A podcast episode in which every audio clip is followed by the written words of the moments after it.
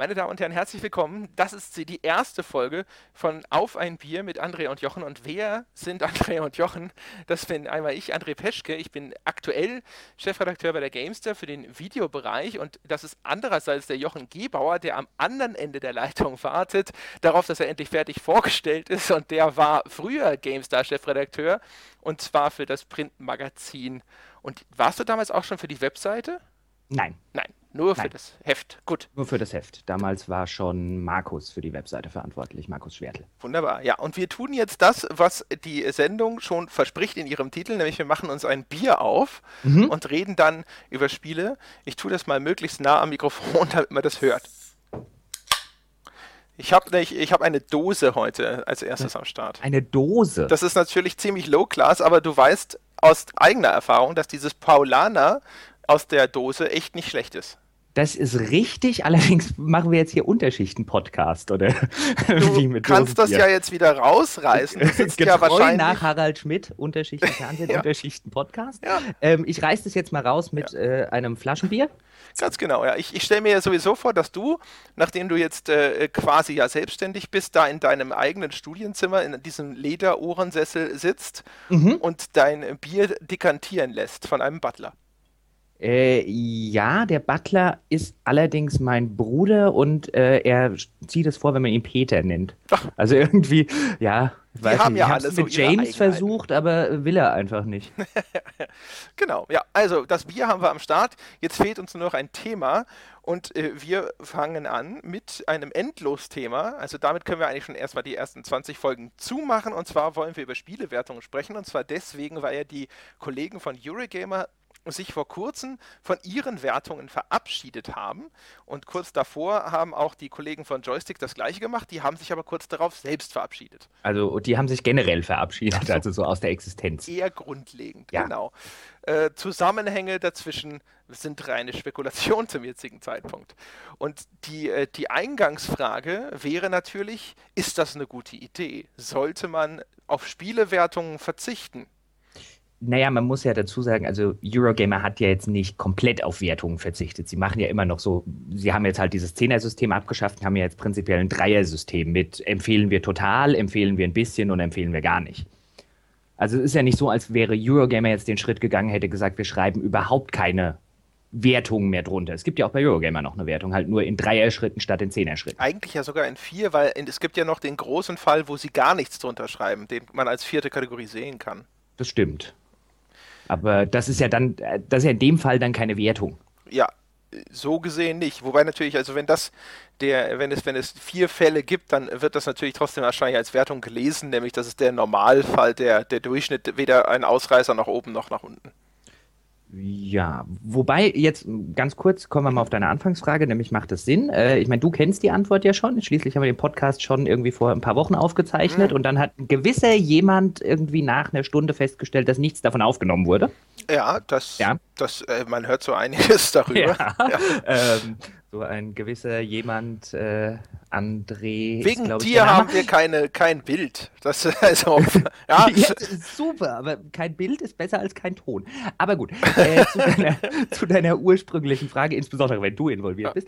Ähm, zu deiner ursprünglichen Frage macht es Sinn. Ähm, ich glaube, es bleibt sich letztlich eigentlich relativ egal, weil ich halte das Ganze mit. Ähm, äh, kann man Spiele bewerten, mit welcher Form muss, äh, auf welcher Form muss man Spiele bewerten? Macht man das mit einem Zehner-System, macht man das mit einem Hunderter-System, macht man das mit fünf Sternen, macht man das jetzt wie Eurogamer mit äh, irgendwie drei Gütesiegeln, die sie jetzt haben? Ich halte das eigentlich für eine, für eine ziemliche Scheindiskussion, um ehrlich zu sein, ähm, weil selbstverständlich kann man Spiele bewerten und Spielen eine Wertung geben. Man kann ja auch äh, äh, Filmkritiker machen das die ganze Zeit, äh, äh, Filmen eine Wertung geben. Man kann auch, sieht man ja zum Beispiel bei Amazon bei den User-Rezensionen, man kann auch äh, Romanen eine Wertung geben.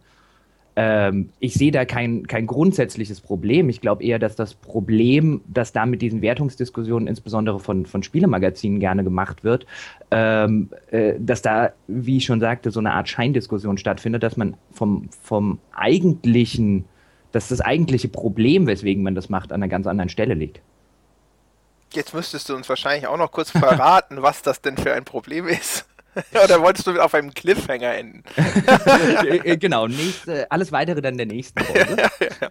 ähm, naja, wir sind jetzt auch lange genug in der Branche und du weißt ja, wie, wie strittig immer dieses, dieses, äh, diese ganzen Wertungsdiskussionen sind. Ähm, ob das jetzt intern ist äh, oder natürlich noch viel extremer äh, nach draußen getragen von den Lesern. Ich meine, gibt zum Beispiel den aktuellen Fall, ich weiß nicht, ob du es mitgekriegt hast, irgendwie bei, bei Gamers Global, die dem, die diesen neuen Cities eine 6,5, glaube ich, gegeben haben und die jetzt da einen schönen Shitstorm am Start haben. Mhm ähm, weil ja überall anders Userwertungen sind riesig hoch. Ich habe selber noch nicht gespielt. Ähm, Games hat, glaube ich, eine 88 gegeben. Ja, ja, ja. Und ähm, selbst da war, glaube ich, der Autor sogar ein bisschen unglücklich, weil er eigentlich noch viel mehr geben wollte. Und äh, jetzt hat halt Gamers Global so den Ausreißer. Wie gesagt, ich kann nicht beurteilen, wer da jetzt recht hat, weil ich es noch nicht gespielt habe. Ähm, aber da siehst du halt, äh, äh, wie schnell das gehen kann bei einer Wertung. Ich meine, wir kennen es ja auch aus der Vergangenheit. Und dann liegt der Schritt immer relativ nah. Das habe ich auch immer mitgekriegt bei, äh, wenn man sich so mit Kollegen und so weiter unterhalten hat. Es herrscht eigentlich ja in der Branche so diese Ansicht vor unter den Redakteuren, boah, ich würde am liebsten die Wertungen weglassen. Und das ist zu einem erheblichen Teil geboren aus meiner Einschätzung nach dem Frust, immer wieder seine an, vermeintlichen, angeblichen Fehlwertungen vorgehalten zu bekommen. Mhm. Der, für den Autor wäre es eigentlich viel schöner, er schreibt seinen siebenseitigen Sermon hin und sagt dem Leser da. Und wenn du wissen willst, was ich davon halte, dann liest du jetzt von vorne bis hinten diesen Artikel. Ich habe mir schließlich drei Tage lang Mühe und so weiter gegeben. Aber nein, was macht der blöde, ich paraphrasiere jetzt natürlich, macht der blöde Leser? Der blöde Leser liest die Wertung, geht in die Kommentare und regt sich fürchterlich drüber auf. Jetzt bin ich mal an der Stelle, äh, springe ich mal gleich rein und versuche mal so ein mhm. bisschen die, auf die Gegenseite zu gehen und sage, aber umgekehrt ist es ja auch so, dass es ähm, dem, äh, dem Autor ganz recht sein könnte, wenn er sich in vagen Qualitätsbemerkungen ergehen kann, am Schluss mit einem relativ gut schließt und äh, sich dann am Ende quasi gar keiner Kritik aussetzen muss, weil er so vage und so schwammig geblieben ist, dass man in seinen Test eigentlich hereinlesen kann, was man will. Und dann muss er sich halt auch nicht so viel Mühe geben bei der Beurteilung des Spiels. Aber ist das kein akademisches Argument im Hinblick darauf, wenn ich dich jetzt frage, äh, welche von diesen beiden Seiten hast du denn im Laufe der letzten 15 Jahre in der Branche kennengelernt? Die Seite, oh, ich würde eigentlich viel lieber viel vager schreiben oder die Seite, ich würde eigentlich am liebsten keine Wertung drunter schreiben, damit die, äh, wie gesagt, jetzt überspitzt formuliert, damit die Blödmänner ne, die ganze Zeit sagen, oh, was hat denn der da vor drei Jahren Spiel XY, den kann man ja überhaupt nicht ernst nehmen. Ne, ne, ne, ne. ne. Was hast du davon kennengelernt? Also tatsächlich, was ich sehr häufig kennengelernt habe, ist, dass gerade der freie Autor, der häufig so ein bisschen unter Zeitdruck steht, lieber äh, ein Spiel eine Stunde anspielt und danach eben einen Text abliefert, der äh, genau deswegen sich nur in Unverbindlichkeit ergeht, weil er eigentlich keine präzise Aussage treffen kann, aber trotzdem damit durchkommen möchte, ohne dass der Leser es ihm um die Ohren haut. Gut, aber dann haben wir ja wieder, dann sind wir wieder beim Thema Scheindiskussion. Dann ist ja das Problem nicht, dass das Ding eine Wertung hat am Ende, sondern dann ist das Problem, dass sich in dem Fall der freie Autor viel zu wenig Zeit genommen hat, um sich mit dem Spiel auseinanderzusetzen. Korrekt, aber es ist die Wertung ist insofern ein, äh, das ist etwas, was ich immer sage, weswegen ich Wertungen sehr gut finde, weil sie nämlich den Autor wenigstens an dieser einen Stelle dazu zwingt, präzise zu sein und viele sich eben jetzt nicht nur aus diesem Grund, sonst um genau diese präzise Aussage drücken würden. Auch sicher aus dem Grund, den du genannt hast, weil man Angst hat, dass man irgendeinem Teil der Community auf die Füße tritt und sich dann dem, diesem, diesem Hass im Internet ausgesetzt sieht.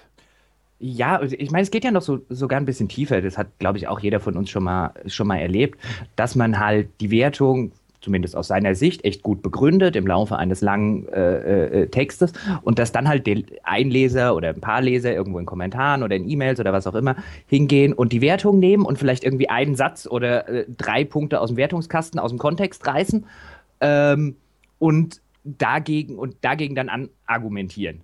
Und dann sitzt man natürlich schon da und denkt sich, hätte er mal den ganzen vollständigen Text gelesen. Und dann ist natürlich der Schritt hinzugehen, zu sagen, hey, wenn ich ihn dazu zwinge, den ganzen Text zu lesen, ähm, dann habe ich diese ganzen Diskussionen nicht mehr. Und dann versteht er vielleicht auch tatsächlich, was ich eigentlich meine. Weil ich glaube, dem, dem Ganzen liegt halt so dieses grundsätzliche äh, Gefühl zugrunde, der versteht nicht wirklich, was ich ihm sagen will.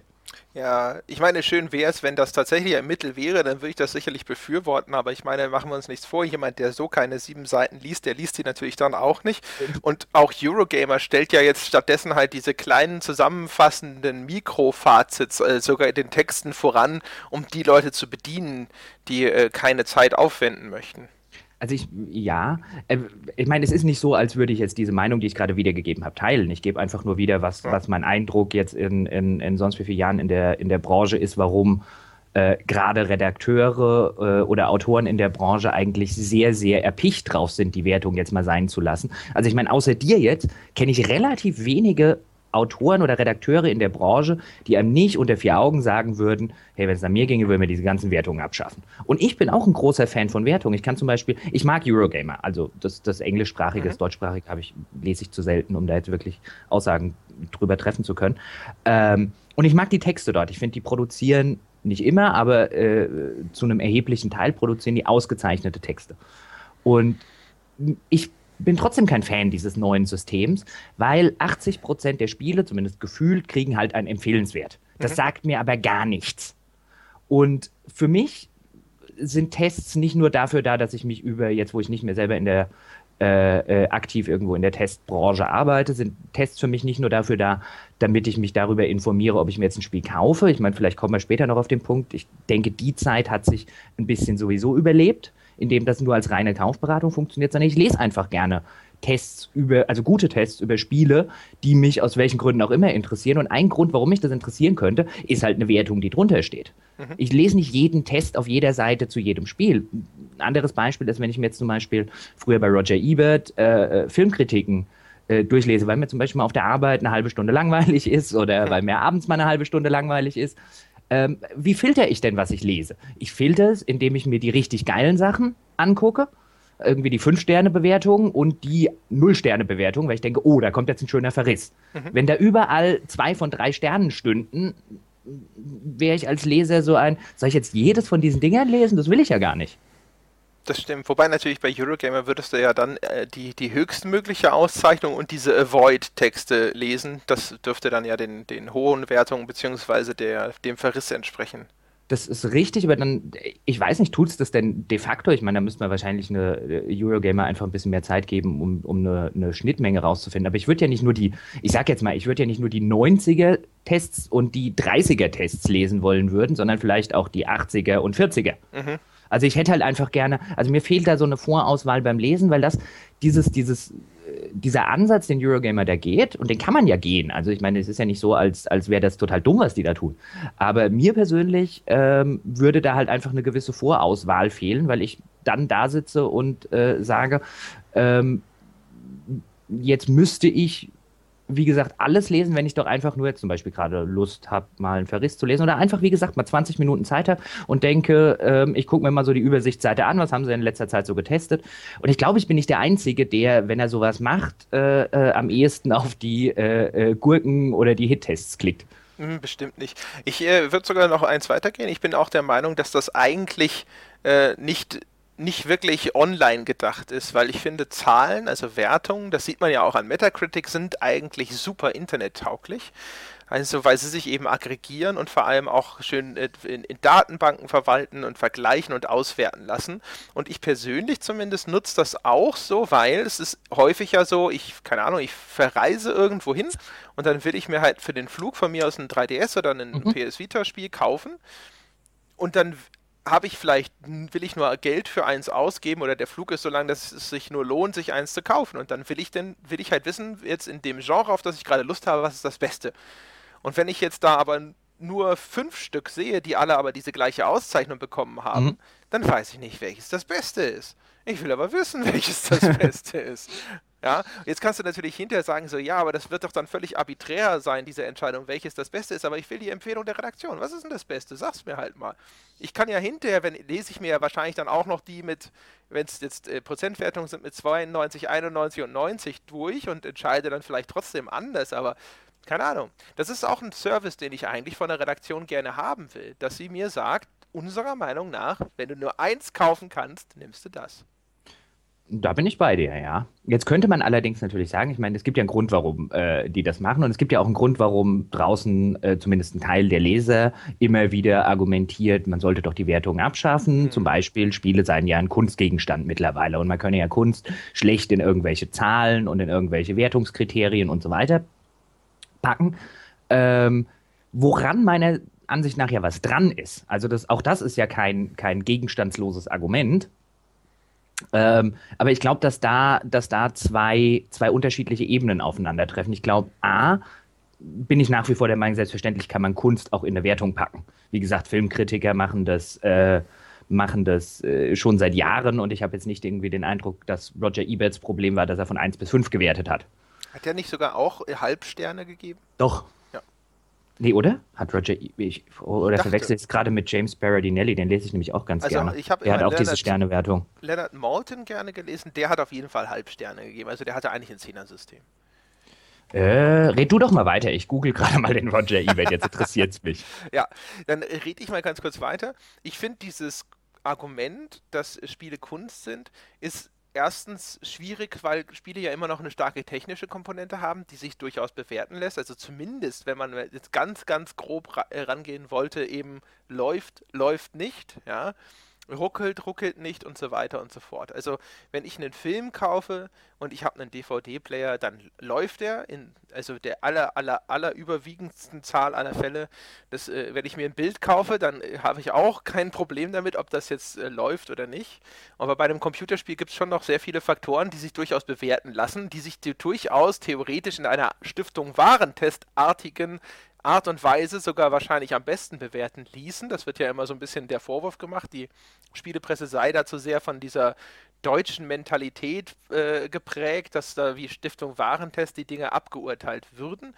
Und zum anderen würde ich auch sagen, also es gibt viele Dinge an einem Spiel, die man durchaus auch auf einer qualitativen Ebene beurteilen kann, ohne dass man jetzt dem Gesamtkunstwerk deswegen äh, großes Unrecht antäte. Ja, also da bin ich bei dir. Übrigens, Roger Ebert hat auch in Halbsternen äh, gewertet, wie ich jetzt gerade in der Zwischenzeit festgestellt habe. Ähm, da bin ich grundsätzlich bei dir. Warum ich vorher gesagt habe, äh, äh, dass da zwei Ebenen eine Rolle spielen. Erstens die Ebene, die du jetzt eben gerade genannt hast. Selbstverständlich kann man in, bei Spielen auf sehr vielen unterschiedlichen Bewertungsebenen einfach eine Bewertung abgeben. Ich glaube aber, dass letztlich das, was am Ende darunter steht, also ich kann natürlich bei einem Spiel, kann ich sagen, hat das irgendwie ein gescheites Speichersystem, ist, äh, hat das eine vernünftige Grafik, hat das eine vernünftige Sprachausgabe, hat es eine vernünftige Spielbalance, diese ganzen Sachen. Aber das, was am Ende drunter steht, nämlich diese Spielspaßwertung, da haben halt, äh, meine, den, den Schuh müssen wir uns, wir im Sinne als äh, Presse, äh, natürlich anziehen. Da wurde einfach über Jahre lang eine, eine Objektivität zumindest suggeriert die natürlich nicht da ist. Also ich meine, letztlich ähm, ist das, was, was am Ende da drunter steht, keine objektive Wertung. Das war sie auch noch nie. Sondern das ist der, der subjektive Spielspaß, dem diverse objektive Sachen mit zugrunde liegen, ähm, genommen und in eine Zahl gepackt. Und ich glaube, das ist so ein bisschen diese, diese, dieser Konflikt, der sich dann immer wieder, der sich dann immer wieder entzündet äh, insbesondere wenn du, wie zum Beispiel GameStar oder auch PC Games mit ihrer Motivationskurve oder eigentlich so gut wie jedes deutsche Spielemagazin, das ja irgendwie versucht hat, diese oder auch immer noch, immer noch versucht, diese, diese Wertungen zu objektivieren. Und dann hast du, hast du halt Wertungskonflikte, auch irgendwie äh, mit, mit, deinen, mit deinen Lesern, weil das natürlich nicht geht.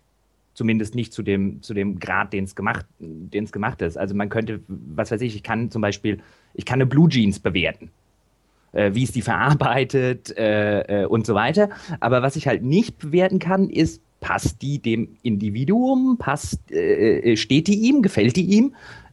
ähm, und an, an der Stelle wird es halt, wird's halt ein bisschen, bisschen kompliziert.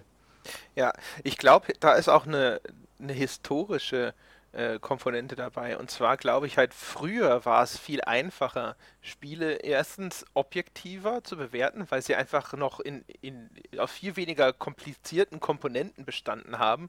Und zum Zweiten war es wahrscheinlich auch einfacher, diese Skala vernünftig auszunutzen weil Spiele einfach in einer viel größeren Qualitätsbandbreite existiert haben. Also es mhm. gab früher einfach viel mehr Scheiße. Ja, und heute musst du schon richtig, richtig Pech haben und bei einem Spielekauf, gerade bei jetzt den größeren Mainstream-Titeln, so richtig ins Klo zu greifen, also so wie man früher ins Klo greifen konnte. Ja, das, das, da hast du schon, da hast du völlig recht, das, das geht heute eigentlich nicht mehr. Also vor 20 Jahren äh, äh hätte es dir passieren können, du kaufst ein Spiel von EA und kriegst halt richtigen Schrott, also so, keine Ahnung, 30% Schrott. Mhm.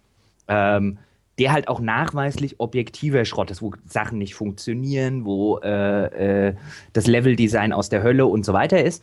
Ähm, das hast du halt heute nicht mehr. Heute, wie du vollkommen richtig sagst, ist, ist die, die Produktqualität, die ganzen Production Values, sind durch die Bank bei allen größeren Studios so hoch, ähm, dass du die Ausreißer nach unten von vornherein nicht mehr hast und dass es dann natürlich, und das kommt natürlich dann noch on top, die Bewertung noch viel subjektiver wird. Die Bewertung ist dann Entschuldigung, die Bewertung ist dann weniger ein funktioniert das Spiel, wie das vielleicht mal in den 80er, 90ern, wenn du alte ASM oder Powerplay-Tests anguckst, ist die, gehen die quasi zur Hälfte um, funktioniert das Spiel überhaupt, mhm. so wie es soll. Also nicht jetzt im Sinne von Bugs, sondern im Sinne von, äh, funktioniert da überhaupt die Spielmechanik. Und das Problem hast du heute nicht mehr. Du hast heute viel eher die Sache, dass du dann über Sachen redest wie, ist die Story spannend? Äh, ist die Atmosphäre gut? Ähm, sind genug Innovationen drin. Das wäre was, was, äh, was früher kein Mensch äh, äh, bei irgendeinem Spiel, wie es heute bei Call of Duty ist, bemängelt hätte. Hätte äh, BioWare noch zehn Jahre lang Baldur's Gate produziert, hätte kein Mensch gemault, dass die jedes Jahr das gleiche Spiel machen. ähm, und, und so hat sich das Ganze verändert, aber wer halt nicht mitgegangen ist, und ich meine, das, das ist definitiv eine, eine Sache, bei der ich der, der Ansicht bin, dass man sich da äh, teilweise seinen, seinen Reichweite- und Auflagenverlust wirklich selber zuzuschreiben hat, ähm, sind halt die ganzen Spielemagazine, insbesondere in Deutschland, die diesen Trend eher eine, ähm, der, der, kam ja dann auch mit den ganzen Online-Magazinen, ich meine, da kommst du ja her. Und was machen PC Games und, und GameStar äh, zu der Zeit, wo man dann merkt, oh, hier kommt irgendwie Konkurrenz, Spiele werden ein bisschen anders. Man macht ein noch vermeintlich objektiveres Bewertungssystem und setzt das drauf. Und aus meiner Online-Perspektive war übrigens äh, der vorhergehende Schritt auch noch, man besteht auf äh, separate Embargos für die Online-Presse, um sich die eigenen Privilegien zu erhalten. Quasi, aber mit Hilfe von, von künstlicher Verknappung. Das war ja das, was für mich als Onliner ursprünglich so extrem frustrierend war, dass man immer da saß und dachte, wir könnten genauso gut äh, für den Leser arbeiten, aber wir haben halt quasi erst die, wir werden erst auf das zweite Testevent drei Wochen später eingeladen.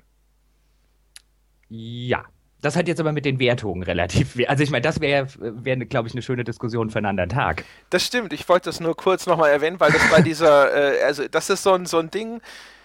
Das ist, äh, ja, keine Ahnung. Erstens vergisst du das natürlich nicht, weil, weil das so frustrierend war damals und weil, weil du quasi diese, diese historische Reaktion ist ja insofern auch ein bisschen bezeichnend, dass man lieber quasi äh, darauf beharrt hat, sich weiterreichende Privilegien einräumen zu lassen vom Publisher, anstatt sich dieser Konkurrenz in anderer Art und Weise zu stellen. Ich meine, klar, man, wenn man die Möglichkeit hat, die Konkurrenz auf diese Art und Weise auch weiterhin auszubremsen, warum sollte man sie nicht nutzen? Aber ist ja das so, stimmt. man könnte es als, als weiteres Zeichen dafür we äh, werten, dass da nicht so richtig oder nicht schnell oder äh, stringent gehandelt wurde.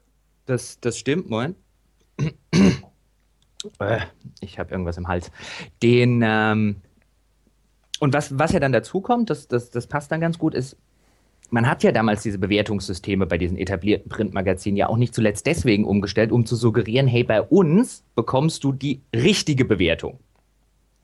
Wir dröseln dir das so in, in äh, mathematische Sachen, ob das jetzt bei, bei PC Games ein, wir rechnen irgendwie einen Durchschnittswert aus einer Motivationskurve oder bei GameStar, wir äh, werten irgendwo in einem Zehner-System und dann zählen wir am Ende alles zusammen. Das war ja, um quasi in dem, in dem plötzlich entstandenen Rausch von Bewertungen, der da draußen ist, weil natürlich tausende von Seiten äh, aufgemacht haben, das Ganze plötzlich internationalisiert wurde, weil du auch auf englischen Seiten lesen konntest. Früher, wie viele Leute hatten englische oder amerikanische Spielemagazine äh, zu Hause? Und dann ist man natürlich hingegangen, oder so, ich sage jetzt natürlich, ich finde den Schritt im Nachhinein äh, äh, relativ fragwürdig, aber dann ist man hingegangen, hat gesagt, wie können wir da rausstechen und rausgestochen ist man dann, bei uns bekommst du die richtigste, seriöseste, objektivste Bewertung.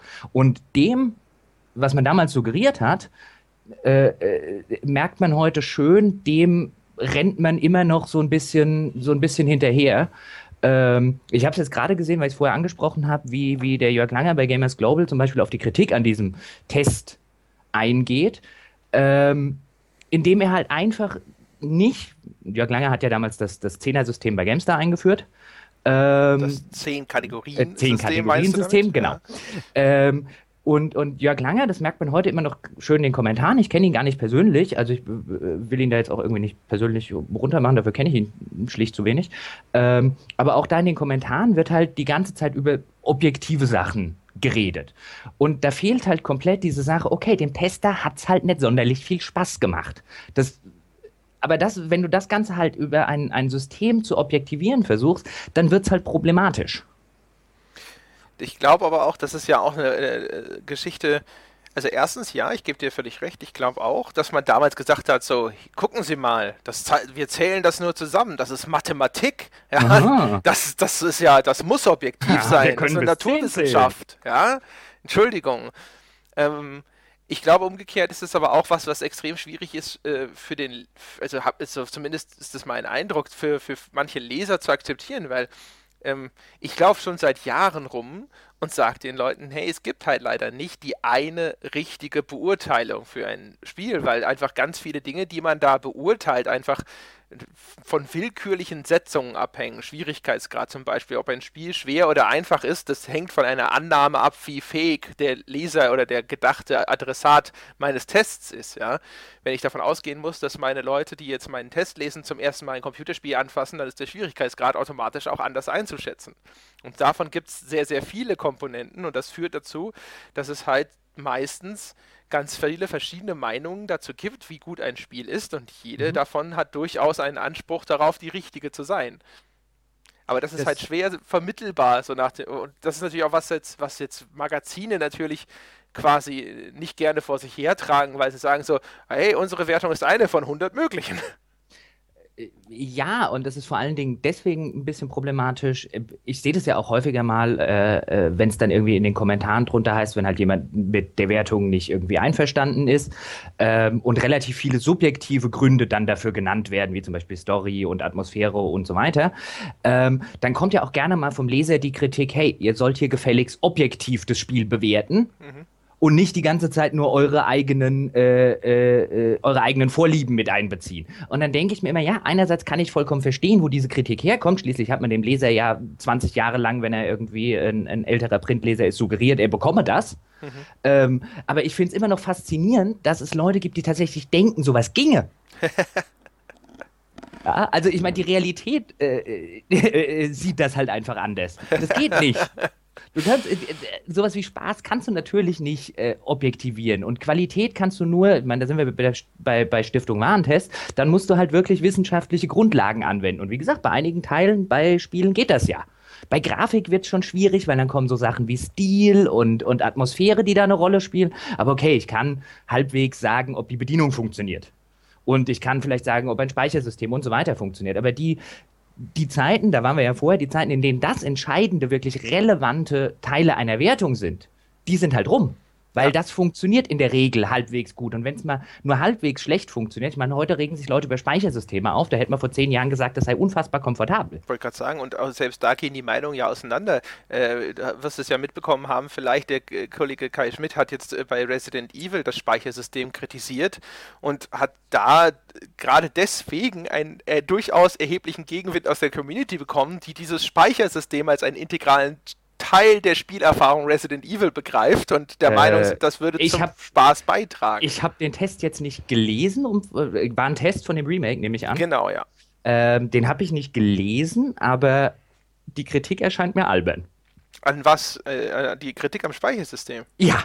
Also ich meine, das ist, es ist ein Remake, das einen der integralsten Spielbestandteile äh, übernimmt, der das Spiel damals äh, äh, spannend gemacht hat, wo man natürlich heute sagen kann, so ganz zeitgemäß ist es nicht mehr, aber wo ich jetzt zum Beispiel argumentieren würde, ich finde es halt schade, dass, dich, äh, dass, du, dass du diesen, diesen Schwierigkeitsgrad und Anspruch in Spielen nicht mehr hast. Also die Kritik finde ich Finde ich seltsam. Siehst du, da, da bist du jetzt auf der Community-Seite, aber ich finde, man kann genauso berechtigt sagen, ne, der Test von diesem Remake, der richtet sich quasi nicht danach, ob es jetzt dieses Original in, in, mit all seinen Ecken, Kanten und Fehlern äh, naturgetreu reproduziert, sondern man kann es einfach auch nach heutigen Maßstäben bewerten, um den Leuten zu sagen, die es eben noch nicht kennen, wie gut ist denn das Spiel heute noch? Und dann kann man durchaus sagen, wenn ich so ein Farbband irgendwo durch die Gegend tragen muss und dann hole ich es aus der Truhe raus und dann muss ich es benutzen, dann natürlich wieder in die die Truhe zurück und so weiter und so fort. Das ist unnötig umständlich und ein Checkpoint-System würde diese, diese Funktion dass ich, wenn ich zwischendrin nicht gespeichert habe, immer mehr um mein Leben fürchte, genauso erfüllen. Und umgekehrt, früher hätte die GameStar ja, alles Moment, angekreidet, Moment, was kein, würde, kein Quicksave hat. Ne? Jetzt, muss ich, jetzt muss ich hier aber gerade widersprechen, das würde es nämlich nicht. Ein, ein, ein, ein Checkpoint-System sorgt dafür, dass es an, automatisch an diesem Checkpoint passiert, indem der Entwickler vorher gesagt hat, hier setzen wir einen Checkpoint. Mhm. Das System bei Resident Evil, was ich viel, viel spannender finde, ist, es war halt immer die Frage, benutze ich dieses Band jetzt? Benutze ich dieses Band in 20 Minuten? Wo liegt das nächste Band, wenn ich wieder eins brauche? Das hat also mir die Entscheidung überlassen, an welcher Stelle ich speichern will. Das kann ein Checkpoint-System nicht. Das kann es nicht. Das stimmt natürlich die Limitierung der Spielstände. Aber ich bin mir relativ sicher, dass wenn man da auch nur fünf Minuten drüber nachdenkt, kann man auch genau dieses System komfortabler in die heutige Zeit transportieren. Wie gesagt, also ich habe das weder das Remake gespielt noch den Artikel gelesen, aber da wäre ich jetzt, äh, äh, das hatte mich nur gerade gewundert, als du es gesagt hast, weil da so, also ich sag jetzt mal, äh, äh, intuitiv wäre ich da offensichtlich sehr bei der Community, ja. Mhm. Ähm, wo waren wir jetzt, bevor wir darauf kamen? Ich weiß nicht, ich wollte, aber man sieht an dem Beispiel sehr schön, dass man auch an, alleine an diesem Punkt rumdiskutieren kann. Ähm, ich weiß gar nicht, ich habe selber nicht drüber nachgedacht. Ich müsste das Spiel auch nochmal spielen, um dieses Speichersystem nochmal erleben, um genau sagen zu können, ob ich dem jetzt beipflichten würde oder nicht. Aber ich finde, man kann durchaus auf, aus verschiedenen Perspektiven selbst auf sowas schon draufschauen, wo wir, was ja eigentlich zumindest noch halbwegs objektivierbar scheint.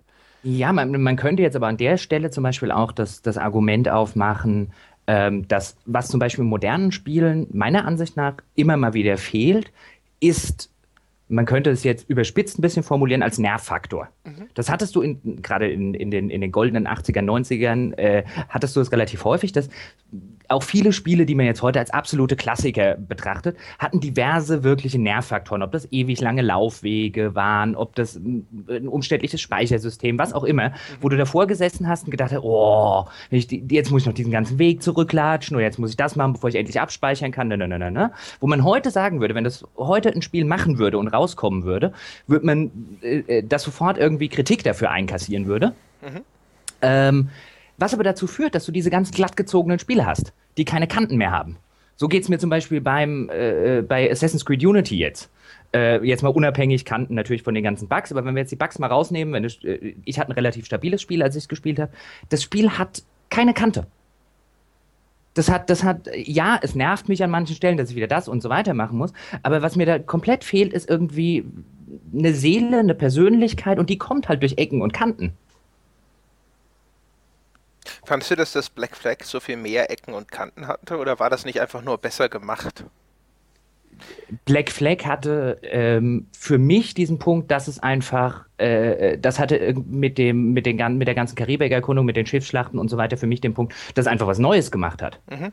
Äh, während Black, äh, während, während äh, Unity was Altes macht, was nicht unbedingt schlecht sein muss. Ich finde Assassin's Creed 2 nach wie vor großartig, dass er auch diesen ganzen Stadtaspekt hat. Mhm. Ähm, aber es hat an keiner Stelle irgendwie sowas wie, also das ist ein glatt gebügeltes Spiel. Mhm. Auf jedes Feature, auf die größtmögliche Massenkompatibilität. Und da ist, da ist keine Individualität drin. Du hast, du hast heute halt nicht mehr, wo vielleicht ein Spieldesigner halt einfach sagt, pass mal auf, bei mir wird halt nicht immer abgespeichert, zum Beispiel. Ich, ich stehe da nicht drauf, das ist meine Philosophie. Und diese, diese so individuelle Philosophien, wo du dann natürlich auch wieder Sachen hast, die man dann natürlich kritisieren kann an manchen Stellen, wo man sagt, warum macht denn der Designer die Entscheidung und diese und diese, die hast du heute nicht mehr. Mhm. Wie viele Leute kennen denn überhaupt den Designer von Assassin's Creed Unity? Wahrscheinlich gibt es gar nicht nur einen Designer von Assassin's Creed Unity. Wahrscheinlich nicht. Ich meine, ich habe mit dem angeblichen Lead-Designer äh, zwei Interviews geführt, als ich noch bei GameStar war. Und der hat nun wirklich nicht ein erhellendes Wort über irgendwas beizutragen. Und das ist voll, heutzutage ja vollkommen normal. Ich meine, du redest ja auch, äh, wie viele, wie viele ähm, Interviews hast du in den letzten Jahren geführt mit Leuten, die relativ hoch in der Hierarchie einer Entwicklung waren und von denen du nur substa substanzloses Blabla gehört hast? Ja, es ist sicherlich die Mehrheit. Ne? Also witzigerweise einer von den Leuten, mit denen ich zuletzt eine relativ interessante Unterhaltung hatte, war einer von den Leuten, die Far Cry 3 gemacht haben damals. Aber ich glaube, wir schweifen ab, ja. äh, was diese Wertungsgeschichte angeht. Aber lass mich kurz den Bogen zu den ja. Wertungen wieder zurückschlagen. Ähm, jetzt nehmen wir ein Spiel und insbesondere auch auf die, nicht nur zur Wertung, sondern halt auch wie Wertungen ähm, gerade in der deutschen Presse zustande kommen. Jetzt nehmen wir Skyrim. Mhm. Skyrim hat ein paar Sachen, die objektiv scheiße sind. Mhm. Zum Beispiel alleine, normalerweise müsste man dem Spiel alleine wahrscheinlich schon für die bei Release vollkommen indiskutable PC-Steuerung und insbesondere Inventarverwaltung und so weiter. Und Performance. Und Performance, was ja heute gerne vergessen wird bei Assassin's Creed Unities und Co., dass Skyrim zu Release re relativ buggy und ja. mies performt hat. Ja. Ähm, das Problem ist aber, dann sitzt der Tester da und dann hat er so ein pseudo-objektives System, mit dem er arbeiten muss. Und er hat ein Spiel, das gefühlt definitiv eine 90 ist, trotz dieser Probleme. Mhm. Was muss also der Tester machen? Der Tester sitzt da und muss jetzt irgendwie diese pseudo-objektive Bewertungssystem ad absurdum führen, indem er das da so reinfriemelt und sich so ein bisschen da links ein bisschen hinbiegt und rechts ein bisschen zurechtbiegt, dass am Schluss diese 90 rauskommt, die er geben will. Weil das Spiel halt trotzdem großartig ist. Er kann halt nicht hingehen und kann jetzt, was weiß ich, in einem GameStar-System sagen, pass mal auf, Bethesda, so geht's nicht mit dieser Bedienung. Es kann ja wohl nicht sein, dass du dich bei jedem Release irgendwie auf PC-Modder verlässt, die am Ende ein gescheites, gescheites UI für dich bauen. Ähm, ich gebe der Bedienung mal eine 3 von 10, die sie eigentlich verdient hat. Mhm. Und dann haut er vielleicht noch bei äh, Balance, wo er eigentlich, ich meine, auch das ist immer ein langes Problem der Elder Scrolls-Reihe. Ich habe die ja seit, seit Arena gespielt. Das Ding ist halt unfassbar schlecht äh, ausbalanciert, wenn man sich rein handwerklich anguckt. Die Hälfte mhm. der Skills sind sinnlos, die andere Hälfte ein bisschen overpowered. Ähm, äh, du, diese Mechanik kannst du relativ schnell ausnehmen wie eine Weihnachtsgans, wenn du halt schon äh, ein paar Elder Scrolls-Spiele gespielt hast. Da könnte man mehr machen. Stört es tatsächlich den Spielspaß? Ist eine Diskussion, die man führen kann. Ich würde einem Skyrim auch eine 90 geben. Mhm. Aber wenn du halt diese objektiven Kriterien anlegst, sie danach aber nicht anwenden kannst, weil, deine Wert, weil am Ende nicht mehr die Wertung rauskommt, die du geben willst und müsstest, dann hast du ein Problem. Und ich glaube, das ist zum Beispiel ein Problem, was, was GameStar äh, insbesondere seit Jahren mit, äh, äh ihre, mit, mit Wertungen und insbesondere mit den Wertungen hat, die dann in der Community sehr äh, äh groß und breit diskutiert werden. Äh, ja, also ich glaube auch, dass die GameStar durch dieses System, bei dem sie sich verpflichtet hat, das Ganze mathematisch zu einer Summe zusammenzurechnen, äh, sich so ein bisschen ein Ei gelegt hat, zumindest in der langfristigen Perspektive. Ich meine, du weißt, dass das glaube ich, auch intern mittlerweile einigermaßen akzeptiert ist, dass dieses Zusammenrechnen äh, heutzutage einfach nicht mehr gut funktioniert, weil diese Kategorien auch den, den Spielen einfach nicht mehr so gerecht werden können, wie das vielleicht mal der Fall war. Wenn es jemals gut funktioniert hat, keine Ahnung, ich bin ja genau wie du ein später Vielleicht sollten wir kurz hinzufügen, jetzt könnte man sich ja vielleicht als Zuhörer fragen, warum zur Hölle, der eine war Chefredakteur, der andere ist gerade in der Chefredaktion, warum zur Hölle haben die es nicht geändert oder ändern die es nicht? Also äh, kurz meine Sicht, dann kannst du deine meine sagen. Äh, meine Sicht war, äh, ich wollte es ändern. Mhm. Wir hatten relativ viele Meetings zu dem Thema, das weißt du ja auch, ja. äh, wo es um was muss in einem neuen System und so weiter ähm, sein. Und ähm, äh, das stand sehr weit oben auf der Agenda. Dann habe ich allerdings äh, gekündigt, bevor das zu einem Abschluss kam. Deswegen weiß ich nicht, wie gerade der Stand der Dinge ist. Genau. Und ich bin ja sogar schon zu Zeiten, als ich noch Krawall-Chefredakteur war, war ich ja Teil dieser Arbeitsgruppe, witzigerweise sogar noch vor dir, die ein neues Wertungssystem besprochen hat. Äh, die hat äh, tatsächlich ewig gearbeitet, weil es einfach so wahnsinnig viele Dinge gibt, äh, auf die man da eventuell Rücksicht nehmen könnte, wenn man das denn wollte. Und das, äh, ich glaube, es ist einfach nur notwendig, dass eine Diskussion darüber so lange fortgeführt wird, bis tatsächlich das, was übrig bleibt, müssen, muss wichtig sein, weil es die Leute noch nicht aus Erschöpfung aufgegeben haben. Ähm, und äh, ich glaube, äh, meines Wissens ist, das, ist diese Arbeit jetzt so gut wie fertig. Also es gibt da noch, es gibt ein, ein neues Wertungssystem. Das ist auch allgemein bekannt. Das äh, wurde, wurde immer wieder erwähnt, dass wir, dass wir dabei sind. Das ist äh, so relativ weit fortgeschritten. Da sind jetzt, das, was jetzt noch dieses, die Einführung verzögert, sind eher Sachen wie Design oder wie wird das programmiert auf der Webseite und so weiter. Und dann wird es nochmal hier oder da vielleicht intern oder mit Fokusgruppe oder sonst irgendwas getestet, um dann ganz sicher zu gehen, dass da nicht ein ganz äh, großes, äh, großes Geschrei losgeht, weil da irgendwas drin ist, was überhaupt keinen Sinn ergibt oder sonst Ich würde es übrigens, äh, äh, jetzt kann ich jetzt kann ich ja dumme Sprüche darüber reißen. ich würde es übrigens noch mal im Weltall testen, einfach nur um Nummer, auf Nummer sicher zu gehen. Ja, man, äh, ja. Ich, ich, bin mir sicher, die, äh, der Kostenvoranschlag von äh, einem russischen Raketen- und Satellitendienstleister ist, ist längst eingeholt. Richtig. Aber da haben wir doch, da haben wir doch ein grundlegendes Problem. Und ich meine, jetzt nehmen wir doch einfach den Fall, den wir beide kennen. Mhm. Ähm, und konstatieren mal, dass wir da oder GameStar garantiert auch nicht die einzigen sind und man muss die da auch nicht hervorheben. Aber da sitzen Leute da und anstatt zu sagen, weil das ist ja tatsächlich eine Diskussion, die mir, die mir immer gefehlt hat. Die, die Diskussion findet ja dann äh, äh, gerne mal nicht statt, anstatt zu sagen, pass mal auf, hier haben wir, so sind Spiele heute. Das ist der Kram, den wir jede Woche, jeden Tag bewerten. Ähm, der hat sich qualitativ verbessert, deswegen müssten wir vielleicht ein Wertungssystem finden, das ein größeres Spektrum abdeckt, wie ich äh, sehr der Meinung bin, es kann nicht sein, dass das Wertungssystem eigentlich erst bei einer 7 losgeht.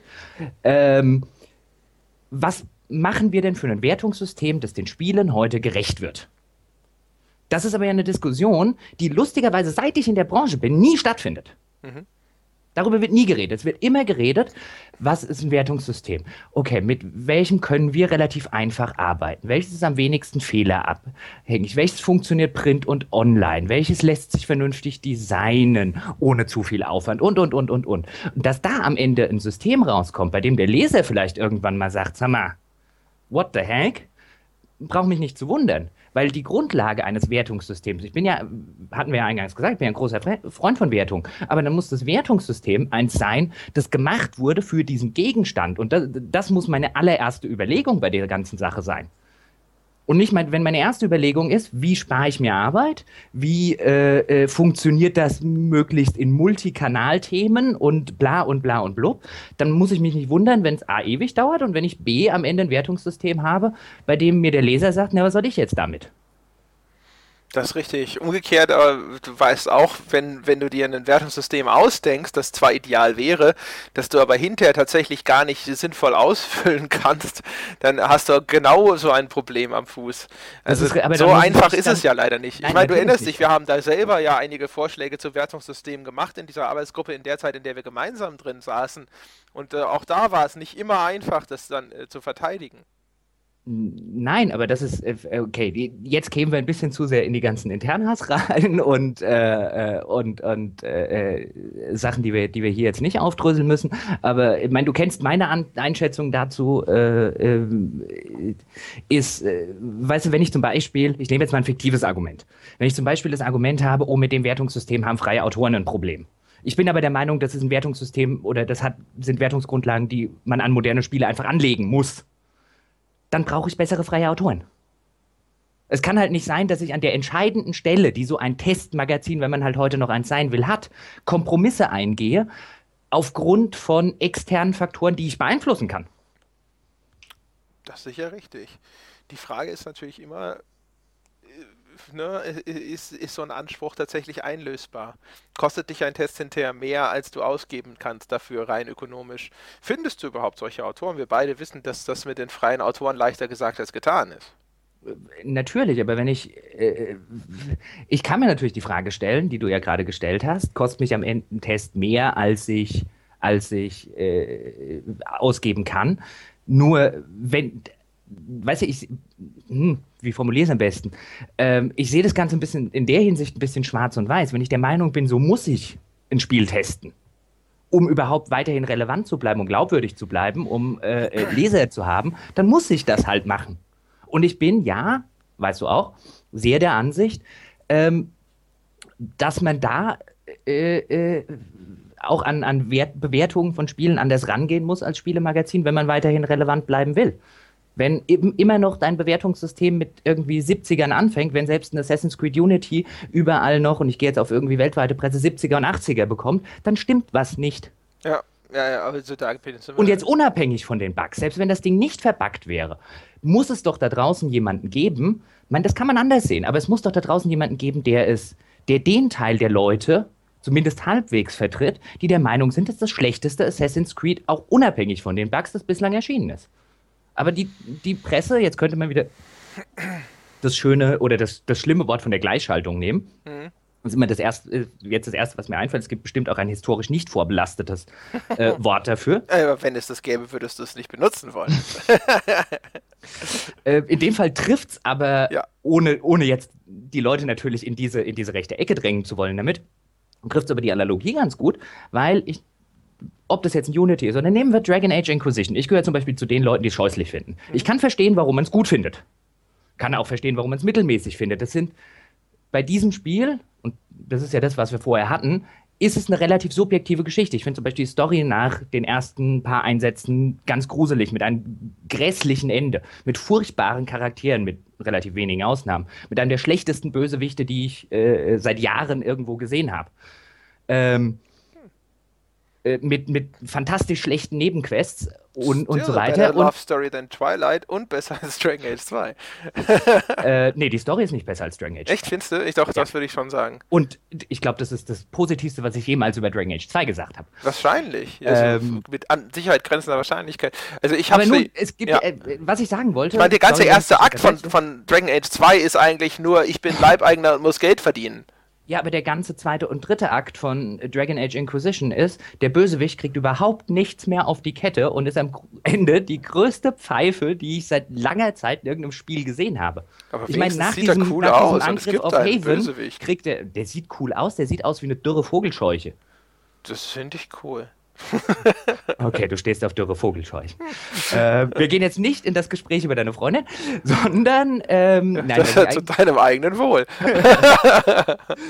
Was ich sagen wollte, es gibt halt diesen Teil der Leute, also gefühlt, wenn man jetzt ins Netz guckt, ist ja immer schwer, da irgendwie eine Zahl zu sagen, aber gefühlt so die eine Hälfte findet es total super und die andere Hälfte findet es furchtbar. Mhm. Ähm, aber abgebildet wird nur die Superhälfte in der Presse. Das Ding kriegt überall Game of the Year Awards, das Ding kriegt überall hohe 80er und 90er und dann denke ich, ja, die kann man ja geben. Aber gibt es, es gibt niemanden in dieser ganzen Presse, der auf der Schiene der, wie sie sich ja fühlen, Hardcore-User ist oder Hardcore-Rollenspiel-Fans, die sagen, das ist scheiße. Niemand, nicht einen. Same, same Procedure mit Mass Effect 3 damals.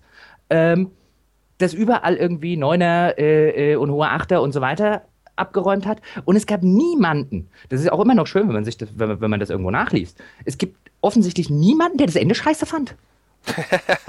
niemanden in der Presse? What the fuck? Ich meine, ich habe das bin damals. Sicher, wenn man nachblättert, irgendwo wirst du schon einen finden, aber ich verstehe, was du sagst. Ich glaube aber, dass wir da ein bisschen abgekommen sind wieder, weil das ursprüngliche Argument war doch äh, nicht, äh, nicht diese Einzelfallbetrachtung, sondern dass du sagst, man sollte die Skala wieder voll ausnutzen. Da bin ich grundsätzlich extrem bei dir, das würde ich mir auch wünschen. Auf der anderen Seite würde jetzt, wenn ich mal wieder des Teufels Advokaten spiele, was übrigens ganz schrecklich ist, weil wahrscheinlich die Leute hinterher alle ankommen und sagen, das ist die Meinung der GameStar. und ja, dann, äh, dann, dann äh, habe ich wahrscheinlich viel zu erklären. Aber auf dann jeden hast Fall. demnächst auch sehr viel Zeit, dann können wir das öfters machen. Stimmt das, ja. Dann äh, erhöht sich die Podcast-Frequenz auf einmal dramatisch. und die Bierfrequenz auch. Ja, wenn ich es mir noch leisten kann. Und du trinkst ja nur Dosenbier. Ja, das, ja das aber, aber, in München gekauft. Das ist ungefähr das gleiche, wie ja, wenn gut, das geht dann halt nicht mehr. Ich in mein, Darmstadt dann, dann auf einem Silbertablett reichen lasse. Ja. Genau.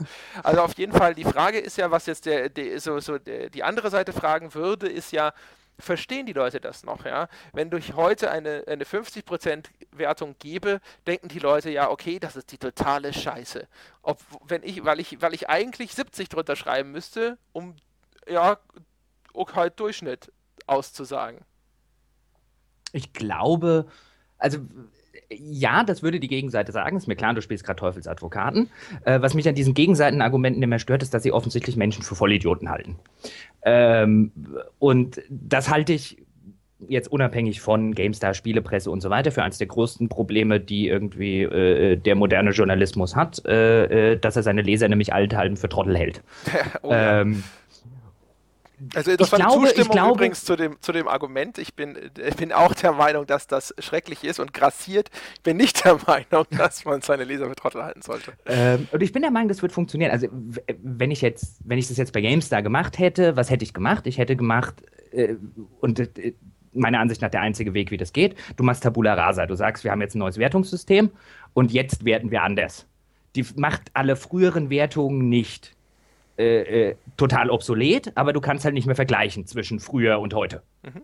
Weil wir einfach ein neues Wertungssystem, neue Wertungsgrundlage, die auch als Ziel hat, dass wir dieses Wertungsspektrum wieder ausnutzen. Ähm, bin mal gespannt, wie das jetzt mit dem neuen Wertungssystem bei GameStop das dann tatsächlich auch passiert. Äh, oder ob das immer noch irgendwie eine der Ziele ist. Lass äh, mich überraschen. sind wir beide gespannt, ehrlich gesagt. Weil ich bin, äh, das sei dazu gesagt, ich hier, alles, was ich hier sage, deswegen äh, sind meine Aussagen auch in keiner Weise verbunden mit diesem Wertungssystem. Das wird von äh, einer, einer Gruppe ausgeheckt, an der ich nicht mehr teilnehme, nämlich von den Menschen, die das hinterher auch anwenden müssen, in erster Linie Markus Schwertel und Heiko Klingel, die für Online und Print die Tests verantworten. Das, was ich mache, sind ja nur Videos und die Testvideos setzen im Zweifelsfalle eigentlich nur den Test nochmal in Videoform um. Das heißt, ich habe mit der Anwendung Anwendung von diesem System wenig bis gar nichts hinterher zu tun und entscheide daher auch nicht über die Neugestaltung mit. Hm. Das heißt, ich habe auch keine Ahnung, inwiefern da geplant ist, jetzt ein Reset zu machen. Äh, also ich halte, halte ja. den Reset, also wie gesagt, ich halte es für, für vollkommen unabdingbar, dass man das Wertungsspektrum wieder ausnutzt. Und ich halte es für vollkommen unabdingbar, dass man äh, dann, wenn man das tut, der logische zweite Schritt ist, dass du Tabula Rasa machen sollst. Weil sonst hast du das Problem, wenn ich jetzt heute natürlich hingehe und sage, ich gebe heute einem Assassin's Creed Unity irgendwie eine 60, mhm. dann kommt natürlich vollkommen zurecht jemand und sagt, was, das kriegt eine 60 und was weiß ich, Call of Duty kriegt eine 78. Habt ihr sie noch alle? Mhm. Ähm, dann hast du natürlich ein Problem. Aber deswegen, deswegen musst du halt Tabula Rasa machen. Deswegen, das ist ja auch das Problem, wenn du zum Beispiel jetzt mal, keine Ahnung, guck dir For Players an. For Players, die ja teilweise am internationalen Schnitt noch vorbei werden mhm. und in deren Wertung ich mich manchmal deutlich mehr wiederfinde als in der von, von anderen äh, äh, Magazinen. Ähm, aber die wirken nicht konsequent und die wirken nicht konsistent. Da hast du, da äh, geht es mir zum Beispiel häufig so und sage, okay, du kannst Far Cry 3, was weiß ich, irgendwie einen 60er geben, aber dann gibst du dem, dem und dem eine 80 oder eine 90? Hä? Ja, das ist aber, ich meine, sie haben das insofern quasi, wenn du so willst, strukturell erklärt, weil sie immer ganz offen gesagt haben, dass ihre Testberichte die, die subjektive Einzelmeinung des jeweiligen Redakteurs sind und äh, tatsächlich, so war es dann auch. Also wenn, wenn du quasi Jörg Leubel als Tester bekommen hast, dann hast du wahrscheinlich erstmal ein Kreuz geschlagen, äh, außer du warst irgendein künstlerisch wertvolles Indie-Spiel und umgekehrt, wenn du, keine Ahnung, von mir aus ein Prügelspiel warst und Paul Kautz hat dich getestet, dann äh, lief es ganz gut für dich in der Regel. Ähm, und ja, aber das ist, also, das ist wiederum der Punkt, das kann ich auch nicht machen. Also das kann ich als Magazin nicht machen. Das kann ich als Einzelperson, was weiß ich, wenn ich wieder Roger Ebert bin. Oder dann kann Angry ich das machen. Joe, ne? die YouTuber. Klar, dann kann ich das, aber als, als Magazin ist das halt relativ schwierig. Ist das, aber weißt du, wie viele Leser schreiben, hey, früher, da wusste ich, wie ich so eine Wertung zu nehmen habe, weil ich die Menschen kannte. Ich wusste halt, wenn der Mick Schnelle gesagt hat, die Flugsimulation ist gut, dann konnte ich mich darauf verlassen. Und wenn er das gleiche über von mir aus, keine Ahnung, das ist jetzt ein fiktives Beispiel, über ein äh, Rennspiel oder einen Shooter gesagt hat, dann habe ich äh, nicht zugehört und geguckt, ob Fabian Siegesmund nicht auch was geschrieben hat. Ja, aber wenn man das so machen will, dann ähm, weißt du selber, dass das äh, heute nicht mehr geht.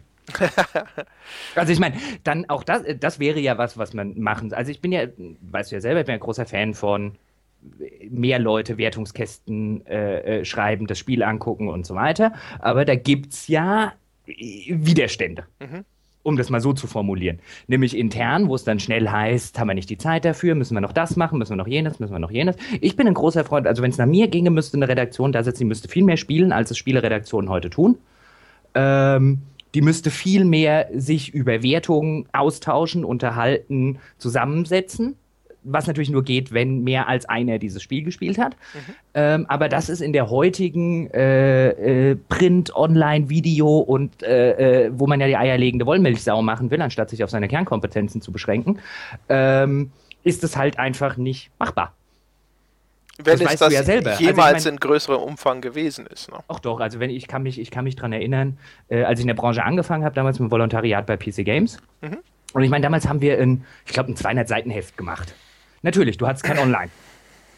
Ähm, aber du hattest, also wenn ich mir das Artikelpensum eines jeden Redakteurs angucke, das wir damals bei PC Games gemacht haben, jeden Monat, mhm. war das locker über dem Doppelten von dem, was jeder GameStar-Redakteur in meiner Zeit bei GameStar, eh, mich wahrscheinlich eingeschlossen, mhm. äh, äh, gemacht hat. Mhm. Also es ist nicht so, als hätten wir nur irgendwie, wäre das die gute alte Vor-Online-Zeit, wie es ja heute gerne mal dargestellt wird, ach, ihr habt euch ja den lieben langen Tag die Eier geschaukelt, Quatsch. ähm, und da habe ich wesentlich mehr gespielt. Da fanden wesentlich mehr Diskussionen statt. Da war es vollkommen normal, dass man gesagt hat, kommt irgendwie ein wichtiges Spiel, das gucken sich drei Leute an. Das hat man halt gemacht. Gut, dann hat man halt auch mal bis um neun in dieser Redaktion gesessen. Es gehört halt zu diesem Job dazu, mhm. wenn man ihn vernünftig machen will. Ähm, das war da vollkommen normal. Also ich glaube, äh, also dieses Argument, das hat man ja noch nie gemacht, das stimmt nicht. Das war ja auch mehr so eine, in, in, den Raum gestellt, weil ich ehrlich gesagt, ich habe ja keine Ahnung. Ich bin äh, im Gegensatz zu dir ja erst vor zwei Jahren überhaupt äh, in den Kontakt von jetzt also intern in den Kontakt mit Print gekommen. Ich habe ja vorher äh, das äh, immer nur von außen betrachtet und wie ich äh, eingangs ja schon erwähnt habe, meist eher aus einer eher missgünstig bis neidischen Perspektive aufgrund der tatsächlichen und gefühlten Privilegien, die diese Printkaste genossen hat, was mich hier damals immer eher rasend gemacht hat. Man muss aber umgekehrt äh, bei, bei der Gelegenheit vielleicht kurz sagen, wenigstens, dass ja Heiko sich zumindest bemüht, jetzt äh, mehr äh, Meinungskästen und sowas in den, äh, in den großen Tests unterzubringen. Also zumindest sehe ich da eine Zunahme an Meinungskästen und meine auch, das mehrfach gehört zu haben, dass das zumindest ein Plan ist. Das äh, wäre ein guter erster Schritt. Ähm, gut, jetzt sind wir ein bisschen, na gut, wir haben immer noch über Wertungen geredet, ja, aber. Immerhin. Ähm, wir sind immerhin. auch nahe der Ein-Stunden-Marke. Insofern wäre das jetzt eigentlich auch ein hervorragender Moment, um zumindest die erste Folge so langsam ausklingen zu lassen. Das könnten wir wohl tun. Dann kann ich mir noch ein Bier aufmachen. Genau. Also wir sollten das auf zwei Bier oder auf 17 Bier sollten wir äh, ändern. ja, je nach Thema. Genau. genau. Ja, also ich meine, wir, wir, wir können es ja eh vergessen, dass wir dieses Thema umfassend und abschließend behandeln. Aber wir könnten vielleicht so aufhören. Wie würdest du auf einer grünen Wiese denn Spiele bewerten?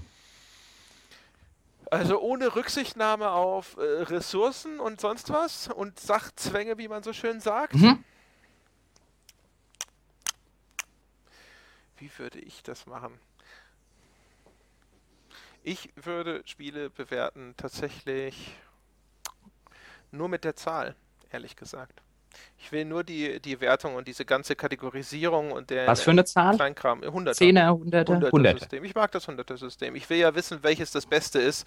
Das Hunderter System mit seiner feineren Abstufung ist da, ist da einfach äh, quasi ja, griffiger, wenn du so willst. Also da kann ich halt sagen, hey, bisschen besser beim Zehner-System hast du unweigerlich den Fall, dass viele wieder gleich gut sind und ich nicht weiß, welches das Beste ist. Ich bin grundsätzlich bei dir. Ich, wenn auf einer grünen Wiese würde ich auch Zahl und fertig und vielleicht noch irgendwie ein paar Angaben, die halt wichtig sind in den Wertungskasten. Ähm, ich stehe eigentlich mehr auf das Zehner-System. Ähm, sehe aber deinen Punkt fürs 100er-System. Das 100er-System hat halt dieses, dieses kleine, aber feine Problem. Wenn du alle Wertungen selber machst, dann kannst du ein 100er-System machen. Weil dann hast du eine glaubhafte, kohärente Vergleichbarkeit. Warum die 91 da jetzt ein Tick besser ist als die 90 dort. Das kannst du auch jederzeit jemandem erklären. Mhm. Wenn du als Magazin arbeitest mit einer Stammredaktion, mit 20 freien Autoren und so weiter da draußen, du hast ein 100er-System, dann gaukelst du natürlich diese Vergleichbarkeit vor, aber wir wissen beide, ähm, wie sehr diese Vergleichbarkeit tatsächlich gegeben ist. Jetzt nicht nur, bei, das hat man zum Beispiel auch damals bei PC Games, so, egal wie viel du dich sogar noch austauschst, wenn das sogar so ist, ähm, aber du hast dann den einen, der die 91 gibt, Spiel X, und der andere, der die 90 Spiel Y gibt. Wenn die jetzt beide Spiele nicht ausführlich gespielt haben, wo ist es dann mit der Vergleichbarkeit hin? Klar, aber dann, es war ja die grüne Wiese. Du hast gesagt, genau. die, die, ganzen äh, das, leidlichen ich, Sachzwänge darf ich außer Acht lassen. Richtig. Ich sag insofern, ja nur, auf der grünen Wiese müsstest ja. du halt alleine testen. Natürlich, ja, ja. Das wäre sowieso das Beste für die Welt, sind wir mal ehrlich. Ja? Also wenn eigentlich einfach alle anderen mal kurz bitte einfach aufhören könnten und das mir überlassen würden, dann wäre allen geholfen. Oh mein Gott. Äh, mit diesen äh, äh, schlimmen Worten ja. entlassen wir die Leute in Albträume. Ja, und aus der ersten Folge, aus dem ersten Bier sozusagen, äh, wir haben noch keine Ahnung, worüber wir in einer zweiten Folge reden, richtig? Äh, haben wir nicht? Nee, haben nee. wir nicht. Nee. Aber das können wir jetzt ja im Anschluss bei einem zweiten Bier besprechen. Das ist eine hervorragende Idee. So machen wir das. Genau, so machen wir das. Und wir laden natürlich alle Zuhörer ein, machen sie auch noch ein Bier auf und äh, bis zum nächsten Mal. Bis zum nächsten Bier. Genau.